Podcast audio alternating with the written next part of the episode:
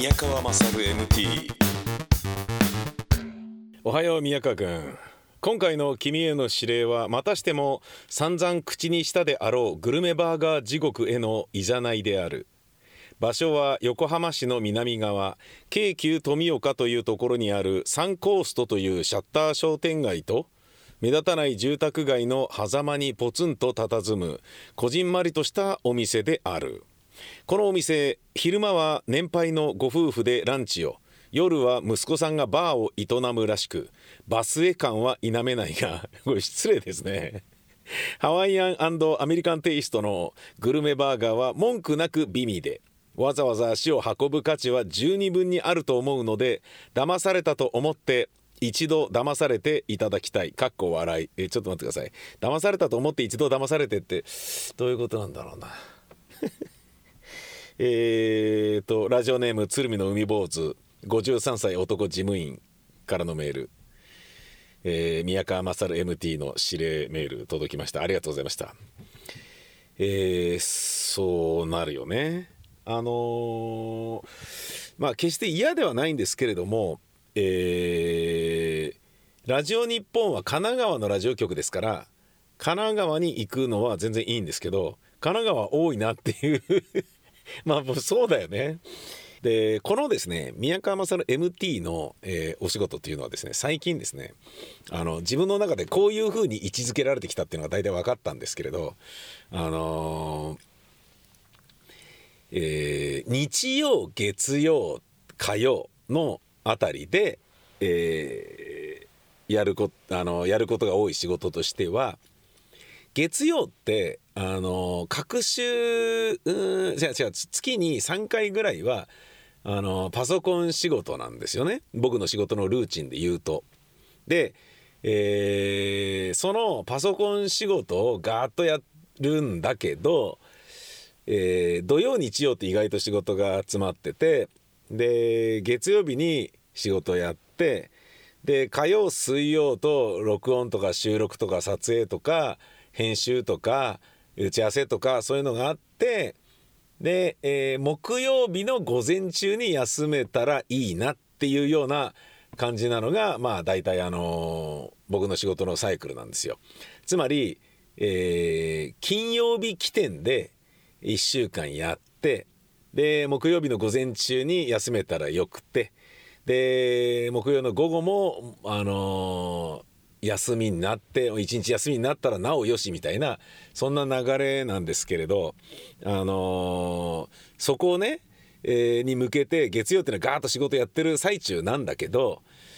そのデスクワークをここはやろうっていうふうに。まだ当然あのラジオの生放送中は別の仕事できないでしょ？で打ち合わせ中も別の仕事できないでしょ？ってことはデスクワークはまとめてこの日にやるみたいな感じになるんですよね？週に2日ぐらい。でそれを、えー、月曜にガーッとやってると日あの土日金土日とかってパンパンパンって働いた後によし今日はデスクワークってなってもなんかねあのー、だ月火水木金の、えー、感じで週末を普通の週末として働いていらっしゃる会社員の方とかだと水曜日に1回飲み会が多くなる。一番多いのは金曜日で居酒屋がね混むのが金曜日が一番混んでその次が水曜日みたいな話をよく聞くじゃないですか、まあ、月火水と働3日働いたから1回ぐらい飲み行ってもいいんじゃないみたいな感じでで週末に飲み行ってで土日にリフレッシュして月曜また働くみたいな。そんな流れでいくと僕の僕における月曜日っていうのはその、ね、一般サラリーマンの水曜日に等しいレベルでで特にとりわけあの編集の仕事ずっとやってるとあの一太郎のソフトがそろそろ入力しすぎなんじゃないですかとか入力ミスが増えてきましたけど休んだ方がいいんじゃないですかみたいなことをガタガタ言ってくるんですよ。画面からポップアップで出てきて。ありがたいんだけど分かってるよみたいな感じね。でもこれ年取ってくるとこれをありがたいと思わなきゃいけないんだろうなと思う。あのそれ出てこなかった時はガーッと働いて働き続けて集中してやってるから芝居の台本とか書いたりとかね。あの、で倒れて風邪ひいてあの腹ほれひれはれみたいなことよくあるのでそれに比べたら今のそのねあのおせっかいな「ポップアップは年齢的にはありがたいんだけどそれをあの退けながら仕事をしていても編集作業もあまりにも続くとなんかね例えばねえー、とね18本の30分の録音番組の編集とかを朝からずっとやってたりするともう泣きそうになってくるわけですよ。泣きそうってことでもないんだけどこんなに まだあるみたいななんで俺はこんなに貯めてしまったのだろうみたいな感じだったりするんだけどね。でそれが自分の番組だったりすると「こいつ何楽しそうにヘラヘラ笑ってやがんだよこいつうぜえな」みたいなそんなことを思ったりするんですけどでその狭間で「待てよ」と。あのー、今週何曜日にこの宮川勝 MT を納品しに行かなければいけないのだから今一回言っとけばね。あの1本分多めに納品できるじゃないかと。行っちゃうかなみたいに、あの、ちょっと休んじゃうかなみたいに思うのが大体月曜なんですよ。で月曜の午後ぐらいなんですよ。午前中ガーッと働いて午後2時今、まあ、あの3時ぐらいかな。なんだけどでこのぐらいにもうちょっとなんかもう別のことしようしたいみたいな感じになるっていうね。でその別のことしたいなと思った時にあの MT の録音だったらそれは仕事だからこれはサボりじゃないっていう大義名分として自分はデスクワークからあの脱出できるわけですよねあの両親の、呵責に苛まれることなく。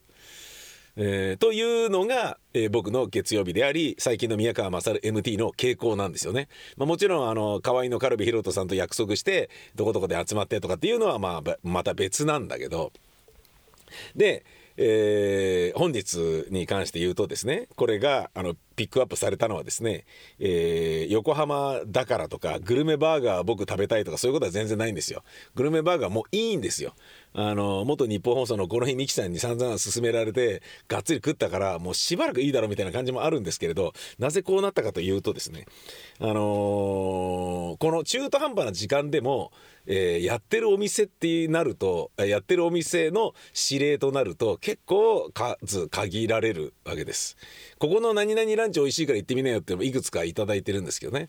であの3時4時とかだったらもう無理じゃないですか。ランチランチは無理だって。ランチってなったら朝からそこ行くっていうつもりで予定しとかないといけないわけで。でそれ予定してたんだけどカルちゃんと行こうって言って予定してたんだけどあ今日やってないみたいです。あそうなんだっつって。じゃあスタジオで録音にしようかとかまあいろいろ変わったりそういうのがあるね。で、えー、その他にもあの今回メールいくつかもらってるものじゃあここいいじゃないかこういいじゃないかあったんですけど今日という日まあこれ録音しているのは月曜日なんですけど月曜定休の店が 店とかイベントとかが多いんですよ。もうダメじゃんみたいな。ということで別にあの本当に俺これあのね続けて聞いてる人はグルメバーガー好きなんだなこの人って本当に思うかもしれないけどそういうわけではないというね、えー、そんな感じで今から行ってきます。その前にこのお二人の登場です。目崎正明ハッピーウェッジ。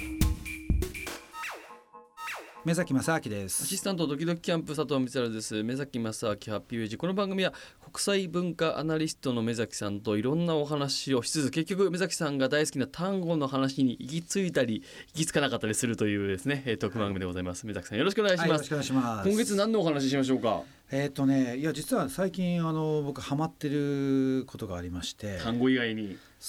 単語以外そうですね。はい、はいはい、であのまずね朝起きて一番最初に話す相手がいるんですけども、いや一番最初ご家族じゃないんですか？ご家族じゃなかったら不安ですけどねちょっと。それがね最近アレクサなんですよ。あのあれなんていうなんなんて言えばいいんですか？アレアレクサ。アレクサアレクサアレクサアマゾンのアレクサですよ。はい、はい、あのー、なんか話しかけなんて話しかけるんですか？いやアレクサあのー、今日の天気は？とか、ね、おいわゆる CM とかでもよくね見ますよね、はい、話しかけたら話しかそう。答えてくれるっていう、うん、いや何でもね、うん、今日の天気はとかあと今日のニュースっていうと、はい、自分で、えー、こうプログラミングしてあるその聞きたいニュースのね番組例えば、えー、CNN とか日経電子版とかあと NHK ニュースとか、はい、JWAVE のなんとかニュースとか、はいはいはい、それをっとこうしら最初からこう自分で選んでおくとそれが順番にどんどんあの言ってくれるんですよ。読み上げてくれるそうどんどん読み上げてくれる。へであともっとすごいのがやっぱり音楽とかも、えー、じゃあジャズかけてとかっていうと、はい、じゃあ Amazon ミュージックからあの静かなジャズをかけますとかっつって。へえで勝手にセレクトされたのがずっと流れる。とかすごいすごいですね。そうなんですよ。でさらにすごいのが、うん。あのアレクサってまあいろんな種類があるんですけど、うん。あのうちで使ってるのはあの丸いちょっとね、えー、と画面が何インチ1インチとか2インチとか分かんないですけどすんごいちっちゃい。小さい。はい。小さい画面がちょこっとついててはい。でそこから出てくる音自体はまあ大した音じゃないんですよ。うん。ですごいもうちょっといい音がするそのアレクサとかもあるんですけども、はい。それをねあえて買わないでちっちゃいのにしてうん。でそこから Bluetooth で自分の家のスピーカーに飛ばしてはあそこからで出てくるともう本当にあのちゃんとしたステレオの再生のいい音が出てくるっていうねえーあじゃあその例えばその今日の天気は晴れですとかいう声もそのスピーカーから出てくるわけですか？そうそうそうはあうんだからいやあれはねすっかりねもうアレクサなしでは生きられないみたいななってますよね。ちゃんとこっちの期待通りの返事をし、期待通りというか、うんあのお答えできませんみたいなことはないんですかいやそれはめちゃくちゃ聞いたらねなんか、はいい、やそれはわすいません分かりませんとかなるんだけど、うん、でもねでやっぱりでもアレクサとかって言うとちゃんと反応するんですよね。だから例えば友達とかこう家に来てね「いや最近アレクサにハマっててね」とか「いやアレクサいいんだよ」とかってアレクサってその言葉にちゃんと反応してピーピーとかって、えー、すごい。はい、だからそもそもアレクサとかっていう単語が普通の日常会話でないじゃないですか。あんまり言わないですね、うん。はいだからまあおそらくねこのアレクサっていうのも名前を変えたりとかできるんでしょうけどあも、ー。うん、でもそれを普通例えばね佐藤さんとかしちゃったら 会話で出てきちゃうから。ずーっとリアクションしちゃうっていうね。そう。だからなるべく言わない、ね、言葉にするっていうのはいいと思うんですけどもね。へえあとやっぱりね音楽なんかでもあの Spotify って知ってあます？はいはいはい。一応登録だけしてますねあ本当に？あ、はい。僕もねやっぱ Spotify 結構使っててあのやっぱ何がいいって本当に世界中の音楽のもうほとんどがいくらでも聴けるんですよ。はあ。だからあのもうねなんだろうな。あとは自分がただ単に聴きたいっていうのが分かんない時とかでも、はいはい。ある程度聞いていくとその人の好みって出てくるじゃないですか。うん。でその好みに近いものを勝手に選んでくれてこれはどうですかとかって出てくるんですよ。あなたにとってのおすすめ音楽みたいなのがね。こんなの好きでしょっていう傾向を見て。そうなんですよ。でそれで聞いて再生していやこれはいい悪いとかってやっていくと、うんさらにどんどんどんどんその自分の好みに修練してくるから向こうのレコメンデーションしてくるその可能確率もどんどん上がってくるんですよね。あー。あとは例えばあのそのシーン別の、あのなんだろうな音楽がねうん。例えば、えー、とディナー用のその、まあ、テーマの曲とか、はいはいはいうん。うん朝起きた時の曲とか、そうのみんなのパーティー用のとかカクテル用のとか、はいはいはい。い、ろんなのがあるんですよ。へえででそれをまああの誰かが要するにそうやってセレクトしたそのうん。音楽もできるし、当然自分で好きな曲を選んで、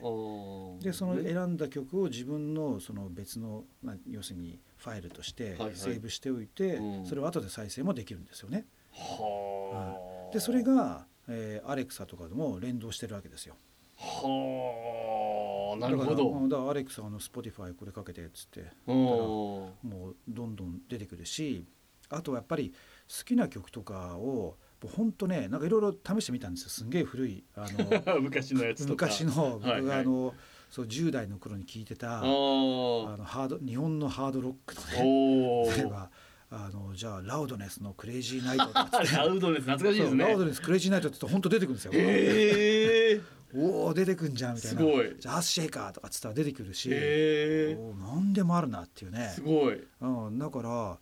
もうね CD とかいらないですよね、あまあじゃあそこで聞けますもんね。買う必要ないしそもそもまあ iTune とかなんかああいうのはいらないし、あうーん、あとあとはね最近あの、まあ、音楽で言うとあの YouTube で、あー YouTube ね。まあ、YouTube はねいろんなのあるんですけども、はいはいはい。やっぱり一番 YouTube のうざいのってあのうん。コマーシャルがうざいじゃないですか。急に入ってきますからねあれ。あはれねでなんかあのすぐこうスキップできるやつとあの何秒間絶対見なきゃいけない。スキップできませんとか、ありますね。超うざいじゃないですか。ありますね。そしたら最近やっぱ YouTube でお金を毎月払うと、あのコマーシャルがなくなるっていうシステムがねできたんですよ、有料で。有料で。それもねほんとつい数ヶ月前じゃないですかね。へだから僕もう速攻でそれ入って。おおすごい。あでもねそんな月ね数百円だと思いますね確か。そんなしないんですよ、うん、でそうすると今度その YouTube のあのコマーシャルが全部なくなるからだから YouTube でもその例えばね単語の極端ってやっぱねさすがに Spotify とかないんですよ。なるほど。さすがにそこないないいやだってもうねまあね、あまりにも古すぎちゃって著作権も減ったくれもないようなねもうなってくるんで。でもそれって、まあ、著作権がもうな切れちゃってるものだから、だってあんなの1930年とか40年とかの曲なわけですよ。だからでもそれって YouTube にはいくらでも出てるわけですよね。そしたらじゃあ YouTube をにアクセスして、はい、で YouTube から今度その Bluetooth で飛ばして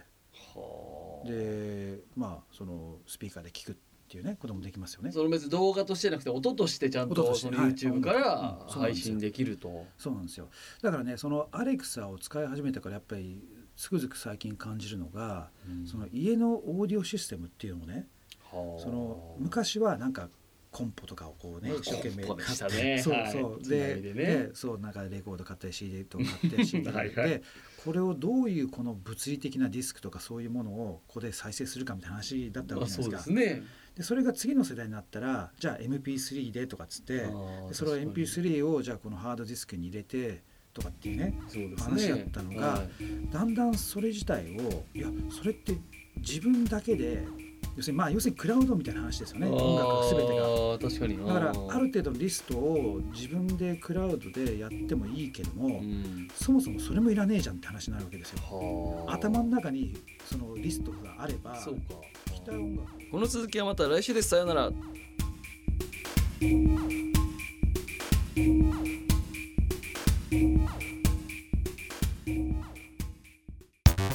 宮川勝 MT えー、富岡駅、えー、に来たんですけれどもというかあのー、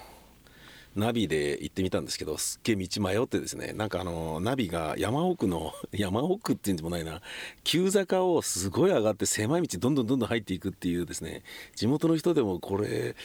ね地元の人じゃなきゃ入っちゃいけないだろうっていうような場所なんかすごい入っちゃって U ターンこけんのかみたいな感じで、うん、非常にハラハラするようなあところに迷い込むというのがあったんですけど一旦そこから出てくることができて富岡の駅の近くのコインパークに停めてようやく一安心と。ただまだ場所見つけてないので本当に行けんのかっていう。なんだか結構 あれだよねやっぱりねその横浜が南のね横須賀のね来た時も思ったけどもう海沿い以外は本当に山なんだなっていうえーっていうなんかねもうおっかなくて下り勾配があまりにも急勾配だからこれちょっと車で行くのはやめとくよっていうそういう気分になりあの引き返してきたところもあったんですが果たして行けんのかどうかちょっと行ってみますとりあえず。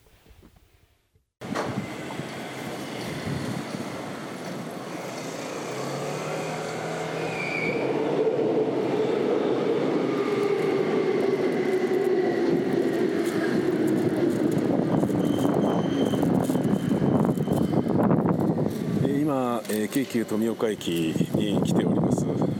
えー、京急富岡駅は、えー、まあ元よりあった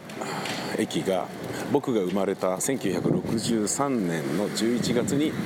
京急富岡駅という駅名に変わったらしいです、えー、京急沿線に住んでる人の話を聞くと2020年の東京オリンピックに向けてなのか駅名がどんどん変わっていくらしいと。えー、早くもですねいくつか4つの駅をなんかもうあのこれに決まりましたみたいなでそれは2020年から変えてきますねみたいなそんな感じらしいので、まあ、ある意味寂しいなという部分もありますが、えー、非常に、あのー、僕が生まれた年に、え、駅名が決まったこの京急富岡駅も駅が駅名が変わるのかなと思うと少し残念です。なぜ、えー、こんなリポートをしているかと申しますと、えー、休みだったんですよね。なんだっていうね。猛烈ショックですよ。休みかよ。休みだよ。やってないよ見込みが立ったということで一時保護を解除しております。えー、宮川です。えー、っとですね、あのまあリテラシーがちょっとあの低かったんじゃないかなっていう、えー、今ですね、あのー、富岡トンネルをくぐってこの渋滞の中また帰るっていうですね。来るのもえらい渋滞してて帰るのも渋滞っていう。もうここまで来たから何か近くで何か食べられるものないかなっていうのを調べたんですけどネットの環境があんま良くなくて出てこないのもあり、えー、じゃあ帰ろうかっていう非常にあの残念な何しに来たんだっていう。これねつまりあのー、もう有名店じゃないから勧めてくれてるわけじゃないですか。このメールを送ってくださる指令をくださる方はね。有名店じゃないからおすすめして有名店だったら知ってるでしょと。ね。でで有名店じゃないけど美味しいっていうことで勧めてくれてるわけですよね。でも有名店じゃないということはその隠れた名店なわけでえーそれに対するリテラシーが俺ちょっと低かったんだろうなっていうことをちょっとあの思いましたね。あこっちか。横浜駅に来ました、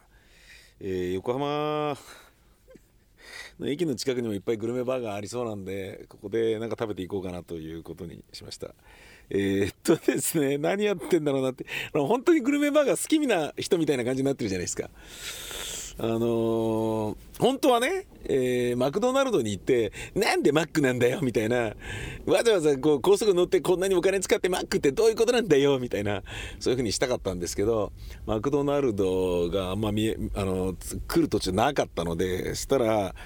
えっ、と、みなとみらいあたりから乗ってったらどうですかみたいなことをナビがね、提案し、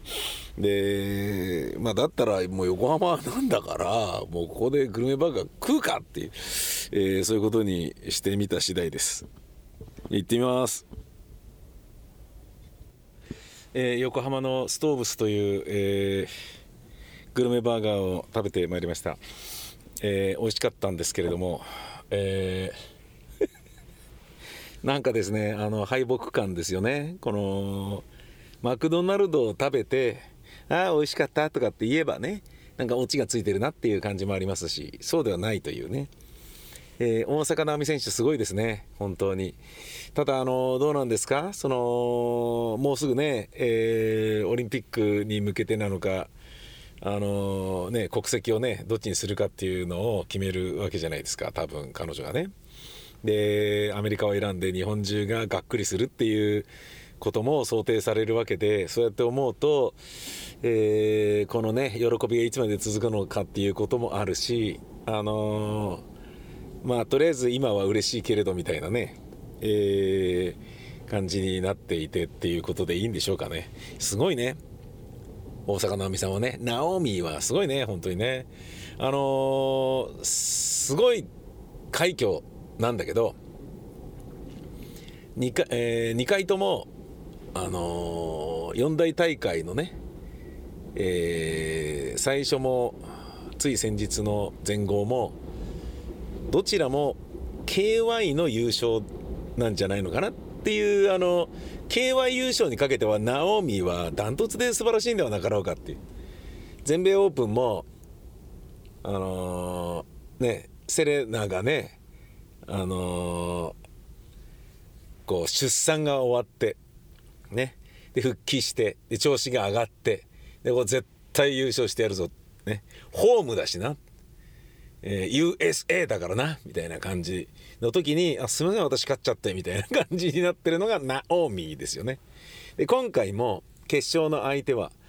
ね数年前に強盗に襲われ強盗と、えー、揉み合いになった時に利き腕を刃物で切られるっていう、えー、重傷を負う。ね。そっからえー、リハビリテーションを経て、え、最初はあのペンも持てなかったぐらいだったのに持てるようになり。でそこから、えー、ラケットを持てるようになり。でテニスをもう一回やるぞと燃えてチームも待っててくれてスタッフと一緒になってここまでがむしゃらに来たというね。でここで彼女が優勝すればまあ美談も美談。完成だったわけですよ。ジグソーパズルのね最後のワンピースがパシッとあのー、決まるというねそういう流れだったに違いない。ね。彼女の国ではあのー、もう優勝したらそれがドキュメンタリーの映画として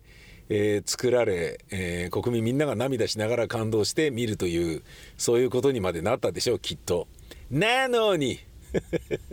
なのに ナオミは優勝しちゃった。すいませんちょっとまたあの今回は私ですみませんみたいなねえー、もうなんだろうな美談壊し最後のワンピースをジグソーパズルのね最後のワンピースがピタッとはまる直前にそのジグソーパズルねバラバラバラって「えー!」って崩しちゃう「ああ何すんねん!」みたいなことになってるっていうことですよね。うんミヤネ屋で、あの宮根さんが大阪さんって言っていたのを聞いてえもしかしたら関西の人は大阪さんと言って東京あてか関西以外の人は大阪さんって言うんですかっていうこともまあちょっと思ったりもするけれど、うん、どうなんでしょうかね。えー、さておき、えー、大阪さん本当におめでとうございました。そして僕今回ですね感じたのはあのこれで良かったんだと思います。美味しかったんですけどこれで良かったんだと思います。なぜなら僕今日あの本当に、えー、宮川さんの MT の取材でねえー、じゃあどっか行こうということで現実逃避しようということで、えー、出かけましたけれど全くお腹の調子が良くなくグルメバーガーを食べる、えー、体調ではなかったですね。ってことはあの鶴見の海坊主が送ってくれたメールもそこが休みだったってことが良かったんじゃなかろうかと。いやストーブ美味しかったですよ。ストーブスかな。美味しかったです、えー、アメリカンで。えー、だけど、あのー、まあまあまあうまいよ。みたいな感じなんですね。わざわざ横浜来て食うようなものでもねえよみたいな。そういう感じは当然あるんですけれど、あのー、僕が言いたいのはですね本当にお腹の調子がいい時にもう一回行ってあの3コーストですか。えー、京急富岡のね駅の近くのサンコーストというところに食べに行ってね。いやうまいぜっていうリポートをすべきなんだろうなと。体調悪い時にグルメバーガーとか行っちゃダメよみたいな。何でもかんでも行きゃいいってもんじゃねえんだぞと。お前あの仕事をねサボることをこじつけて宮川勝 MT を軽んじてるんじゃないよっていうそういうことですよね。本当にすいませんでした。はい。えー、というわけでともあれあのー美味しかったっていうね、えー、何やってんだ俺っていうね、えー、一番まあ今回の僕のスリリングだったのはあの行く途中で迷子になってすっごい狭いえー、道を急坂を上がって降りてで最後のところでここは降りられないっていう急坂にこう絶対あの車のね下するなと思ったからもう一回戻バックで戻りで U ターンしてものすごい切り返しながら汗だくになりながら切り返して、えー、その駅の方にまた舞い戻るというそういう作業がね何とも言えない。